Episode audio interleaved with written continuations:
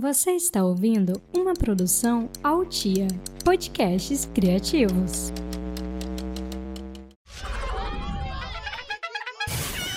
Ei, cadê a mãe dessa criança?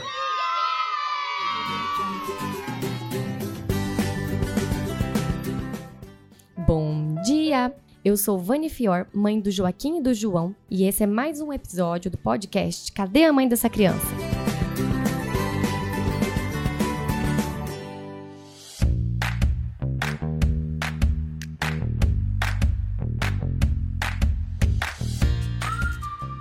Depois da notícia da gravidez, quando passa a euforia e ou desespero, surge a dúvida: é menino ou menina?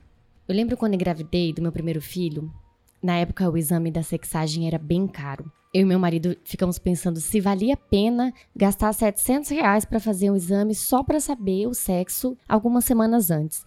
Olha, 700 reais dá para comprar muita fralda. Então a gente decidiu esperar. Isso me fez pensar bastante. Será que é tão importante assim saber o sexo do bebê? Para entender um pouco melhor, eu conversei com a Isabela Tremura, que está grávida do primeiro filho e decidiu não saber o sexo antes dele ou ela nascer. Perguntei para ela o porquê dessa decisão e ela me falou o seguinte: Então, essa vontade veio de muito antes, né? Veio desde o início do namoro, quando eu e Danilo começamos a namorar. Eu já peguei e falei para ele, falei, ó, se um dia a gente tiver um, um bebê, eu não quero saber o sexo. Porque antigamente ninguém sabia, vivia super normal, porque hoje em dia, né, tem que ter tanto tabu, tantas críticas em cima disso, se antigamente ninguém nem sabia. E aí, quando a gente engravidou mesmo, de verdade, né, na hora que descobrimos, já falamos, ó, nós não queremos saber o sexo. Desde a segunda ultrassom que a gente foi, na primeira, na segunda a gente já entrou conversando com o médico, pedindo para ele. Ele, não, tudo bem, fiquem à vontade, tranquilo, não, Sempre vocês me lembram, né, em todo ultrassom, porque às vezes é tanta gente que passa aqui, eu posso esquecer. Então, toda ultrassom a gente sempre fala o mesmo textinho. Oi, é o casal que não quer saber o sexo do bebê. Agora, referente a críticas, vixe, recebe muita. Ai, vocês querem ser diferente.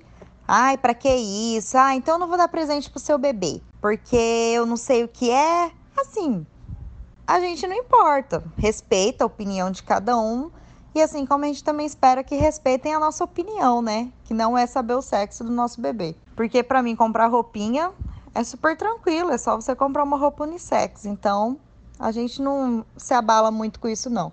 Eu que ultimamente já tô cansada, eu já falo assim: "Ah, ainda não consegui ver na ultrassom". Porque aí toda vez ter que explicar fica meio que cansativo e ter que aguentar sempre alguma opinião. E nome a gente já tem definido.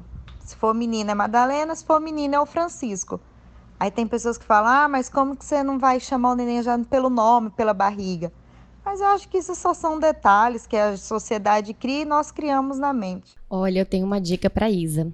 Da próxima vez que perguntarem o que que é, fala assim: Eu espero que seja um ser humano. Tô contando com isso. Eu acho que o sexo do bebê nunca foi tão exaltado como tem sido ultimamente, com essa onda de chá revelação. E isso me incomoda um pouco, principalmente quando eu vejo que tem uma torcida por algum sexo. E a cara de decepção da família quando o sexo revelado não era o que eles queriam, sabe? Será que é saudável para o bebê carregar toda essa pressão de ser algo antes mesmo de nascer? Será que é saudável para os pais darem tanta ênfase para essa frustração, sendo que é algo que não tem controle nenhum? Cada vez mais eu percebo que existe um padrão tacitamente imposto como família perfeita, pai, mãe e um casalzinho de filhos. Qualquer coisa que fuja disso vai sofrer algum tipo de pressão, comentário, crítica. Eu lembro quando eu estava grávida do meu segundo filho, eu sofria uma pressão danada para que fosse menina, como se eu pudesse ter algum controle sobre isso. Era uma ansiedade de todo mundo, até pessoas que eu nem conhecia. Uma vez uma pessoa falou assim para mim: "O que, que você vai fazer se for menino?" Eu fiquei sem resposta. Como assim? O que, que eu vou fazer? Vou devolver? Eu me sentia tão mal com isso. Eu tinha tanto medo dessa decepção das pessoas que eu comecei a torcer para ser um menino. Porque eu pensava assim: se for decepcionar os outros, pelo menos a mim não vai decepcionar.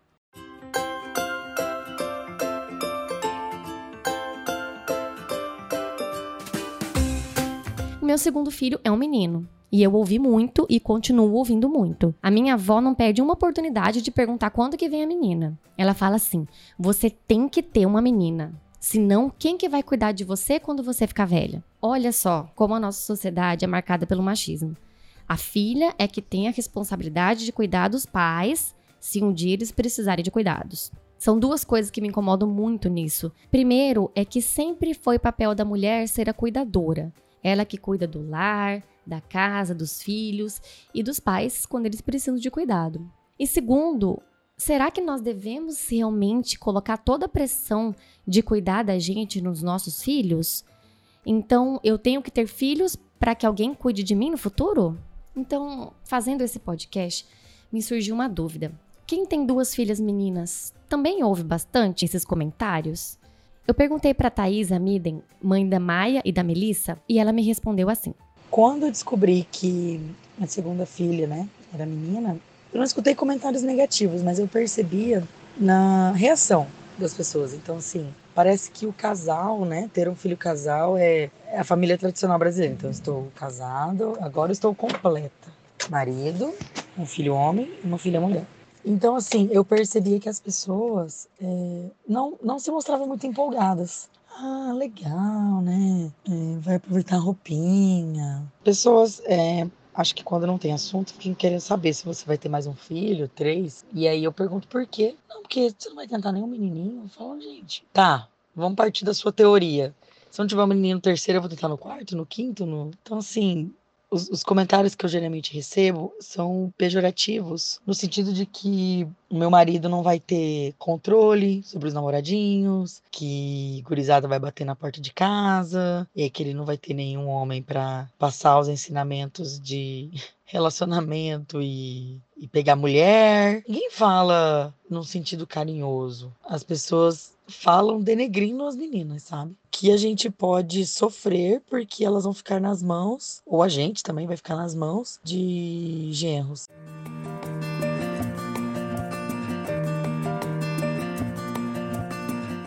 É muito difícil fugir de padrões. Se você tem filhas mulheres, com certeza já ouviu que vai ter que aguentar TPM ou que tem que tomar cuidado para não ser avó tão cedo.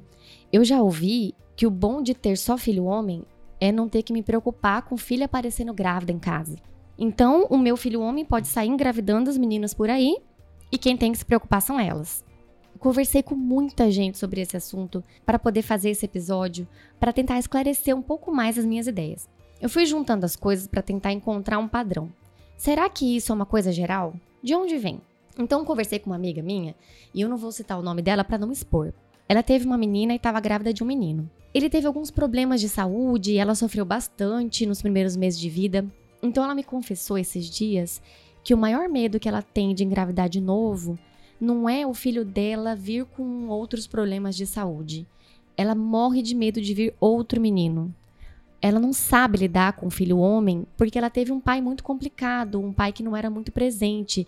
Então as referências de homem que ela tem não são muito boas. Aí eu entendi. Nós adquirimos uma preferência por um sexo ou outro porque acreditamos que eles vão seguir os padrões. O medo de ter um filho homem pode ter a ver com ele se tornar mais um desses homens complicados que muita gente tem como referência. O medo de ter uma filha mulher pode ter a ver com tudo que a mãe sofreu na vida por ser uma mulher. Eu já vi um homem falar que não quer ter uma filha mulher porque tem medo dos guris tratarem a filha dele como ele tratava as meninas na juventude. Então, a gente vê que é medo de seguir padrões. Eu queria muito falar sobre esse assunto, mas eu confesso que eu fui ficando confusa conforme eu fui escrevendo. Era mais um desabafo, eu percebi que eu não tinha uma conclusão.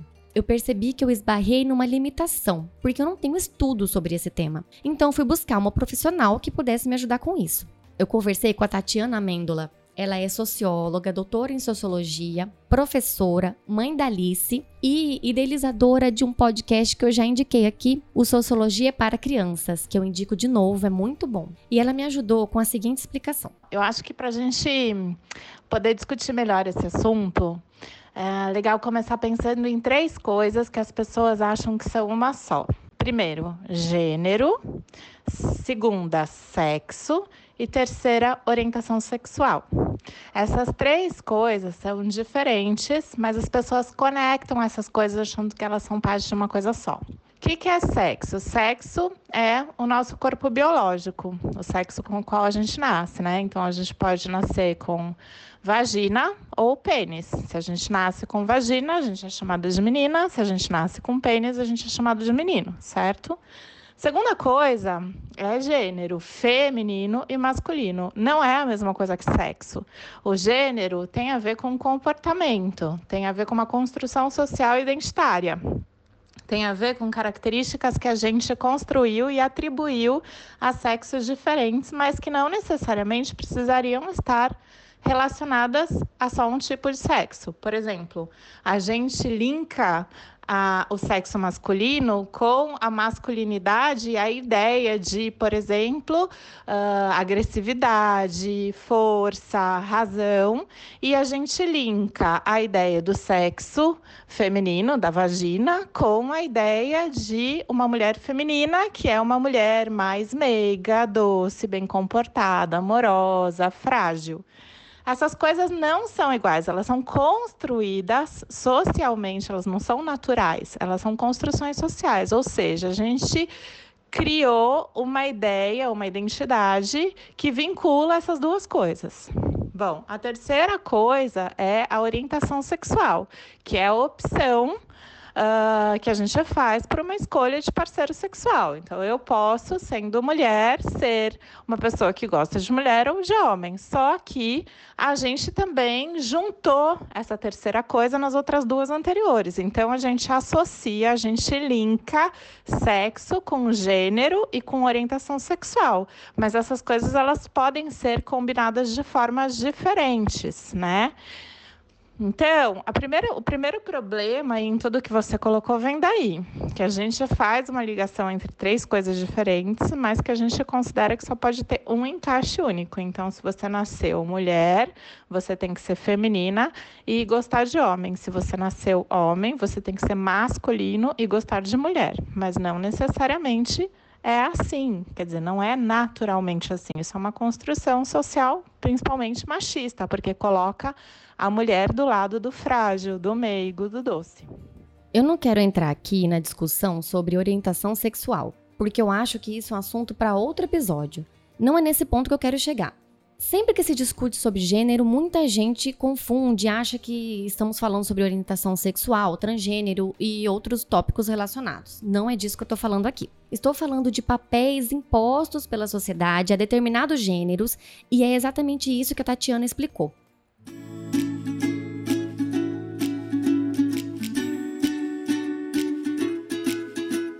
Eu sempre fui uma menina moleca.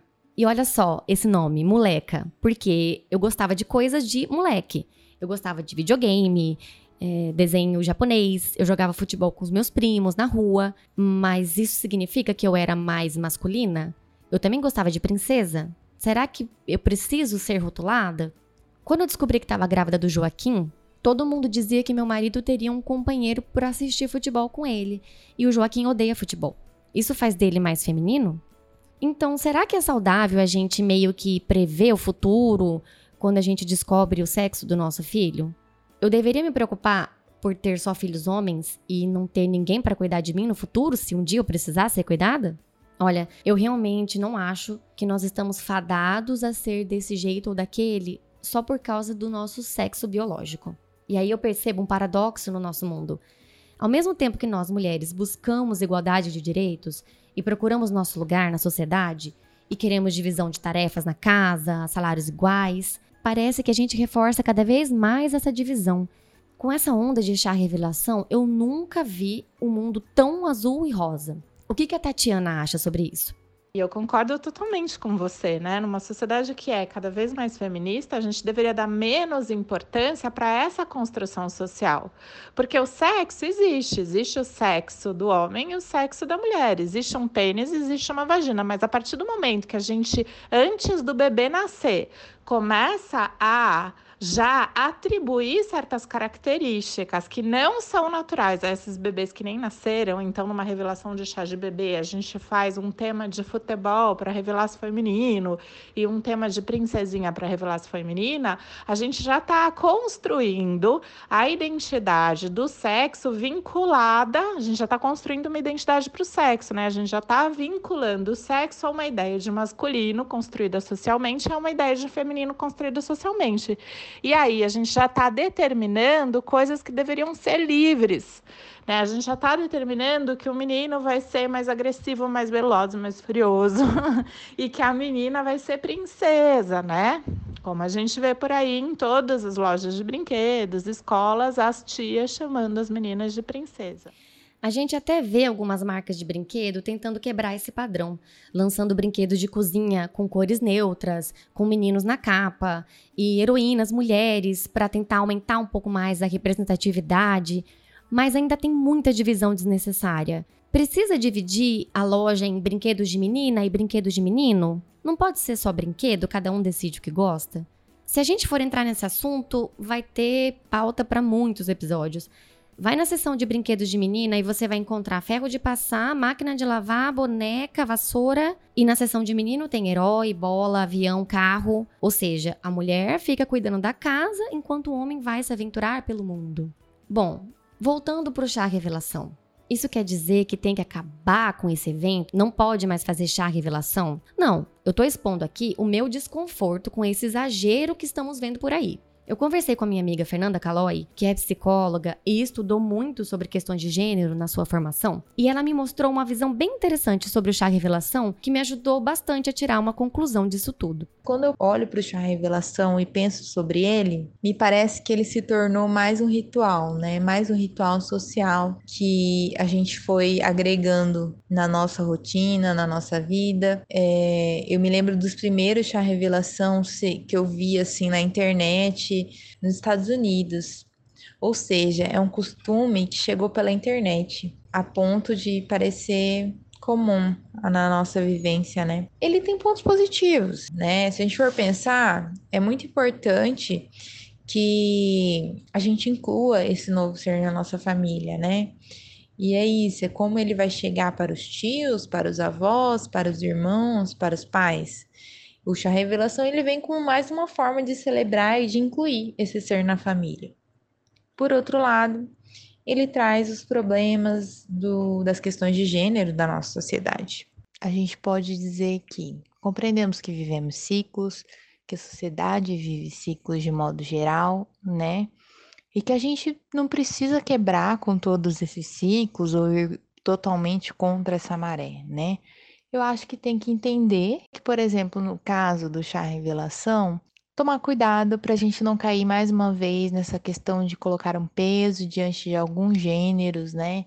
É, perceber o porquê da importância desse chá para você, pegar o que tem de positivo desse momento, então, né? Focar nas coisas boas, que é celebrar essa chegada, mas tentar não cair nessa questão do preconceito, de reprodução de papéis, de atribuir já um papel a uma criança que nem chegou ainda, né? Então, acho que é mais ou menos isso. Acho que a gente pode olhar para esse tipo de costume de uma forma mais compreensiva. É um exercício, é uma coisa que não vai acontecer, né, do dia para noite, mas é uma forma diferente de encarar isso que não é radical, no sentido de quebrar com tudo isso, mas que você pode sim repensar esses novos rituais, no esses novos costumes que chegam, né? Que a informação traz isso pra gente. Eu amei essa conclusão da Fernanda. Porque é isso, né, gente? Como quase todo episódio desse podcast, a conclusão é: faça o que te faz feliz, o que te deixa em paz. Mas não custa nada pensar um pouquinho sobre nossas atitudes. Afinal, somos mães nessa era da informação e não dá para simplesmente ignorar o mundo ao nosso redor e viver empurrando as coisas com a barriga, sem analisar um pouquinho as coisas. Faça o seu chá revelação se isso te faz feliz, mas saiba que seu filho ou filha vai ser único e especial, sendo menino ou menina. Dê espaço para ele escrever a sua história.